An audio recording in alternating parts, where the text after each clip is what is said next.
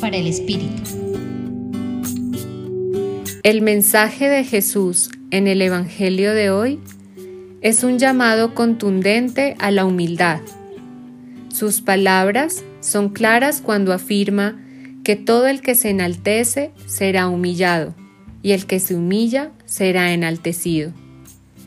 Esta invitación nos conduce a revisar con qué frecuencia buscamos y deseamos estar siempre adelante, o recibir el aplauso de alguien, o de manera vanidosa hacernos ver.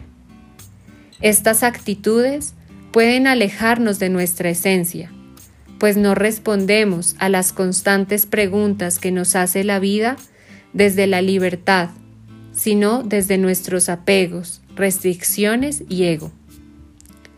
Promover en nosotros una actitud generosa y verdaderamente comprometida que pueda darse a otros gratuitamente sin esperar nada a cambio, será uno de los retos que el Evangelio nos invita a trabajar. ¿Y cómo hacer vida esto en nuestra cotidianidad? Sin duda, en las circunstancias ordinarias de cada día, dejando que Jesús tome forma en nuestra propia vida prestando un liderazgo desapegado, sirviendo en silencio, colaborando en la misión humanitaria, viviendo auténticamente la vida, libre de codicias, de prestigios y fuertes en medio de la adversidad.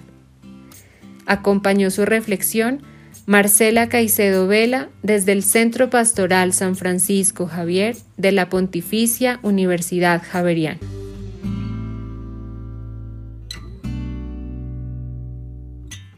Escucha los bálsamos cada día entrando a la página web del Centro Pastoral y a javerianestereo.com.